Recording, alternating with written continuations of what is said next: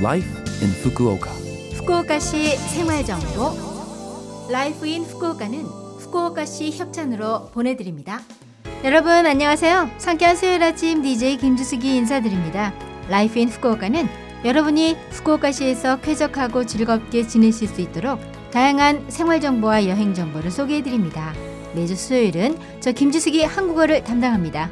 자 그럼 오늘도 짧은 시간이지만 저와 함께 즐거운 시간 보내시기 바랍니다. 오늘 아침에는 스튜디오에 손님이 오셨습니다. 이정문 님이십니다. 안녕하세요. 안녕하세요 이정문입니다. 네, 우선 자기소개 부탁드리겠습니다. 네, 일본에서 약 10년 정도 거주 중인 예, 음. 이정문입니다. 아들 하나, 딸 하나, 만 31세입니다. 잘 오. 부탁합니다. 아들 하나, 딸 하나, 아우 딱 좋네요. 네, 딱 좋습니다. 네, 자 그러면 후쿠오카에서 생활하신 지 10년 네. 정도인데요. 지금 어떤 일 하고 계세요? 예, 저는 이제 자영업으로 프리랜서 카메라맨 하고 있습니다. 오, 프리랜서로 카메라맨. 네. 어, 뭔가 좀 위험이 느껴지는. 네. 자, 그러면 후쿠오카에 오셔서 10년 됐다고 하셨는데 네. 후쿠오카시에 대한 이미지나 인상 좀 말씀해 주시겠어요? 네, 일단 후쿠오카는 엄청 살기 좋은 도시인 것 같습니다. 음, 음, 도심 쪽에는 엄청 이제 대도시이고 네. 조금만 나가면 이제 산들 바다 어디로든 갈 수가 있어서 예, 애들 키우기에는 엄청 좋은 것 같습니다.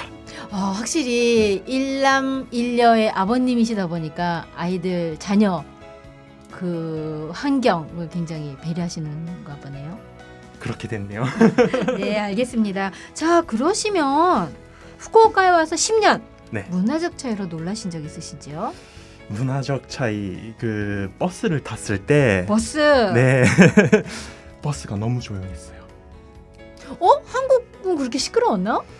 제가 살던 데는 조금 네. 버스 기사님들이 터프하셔서 네, 엄청 이제 버스 소리가 많이 나고 그랬었는데 네, 네. 일본 버스는 음, 일단 실내도 조용하고 음, 그리고 신호가 멈췄을 때 그 아이들린 스탑이라 해야 하나요? 음. 그런 것도 엄청 잘 돼 있어가지고 네, 네. 되게 조용 조용하구나라는 생각이 음. 들었습니다. 아, 네, 그 버스의 승객분들이 조용하다가 아니라 승객분들도 조용하고 기사님도 음. 조용하시고 네. 엔진도 조용하고 아, 저는 네. 그 한국 기사분들은 요즘에는 모르겠다. 예전에는 그 본인이 듣고 싶은 라디오라든가 네. 네. 들으면서 같이 또 흥얼거리시면서 네. 날 더울 땐 창문 창문 네, 아니야 맞습니다. 문도 열고 네. 이렇게 가시는 분들이 네. 있었는데 아 그런 부분을 또 느끼셨구나. 네. 가끔은 이제 그런 버스가 그립다거나. 이러죠. 그 옛날에 이제 한국에 있을 때는 좋아하는 노래가 나올 때는 엄청 기분이 좋아지고 그런 네. 적이 있었는데 네. 예, 일본 버스는 조용하네요. 아 그건 그렇네요. 저도 그 버스에서 들었던 그 라디오 네, 음악이라든가 DJ의 그 멘트 이런 게 가끔씩 그리울 때가 있습니다. 아, 알겠습니다. 자, 그러시면 그 청취자 여러분들께 메시지 부탁드려도 될까요? 아니면 좋은 정보 있으면 말씀해 주세요. 네, 지금 코로나로 이제 음. 여러분들 엄청 힘든 시기를 보내시고 계신 걸로 생각이 되는데요. 네네. 조금만 있으면 나아지지 않을까요? 음, 그래서 그때까지 네.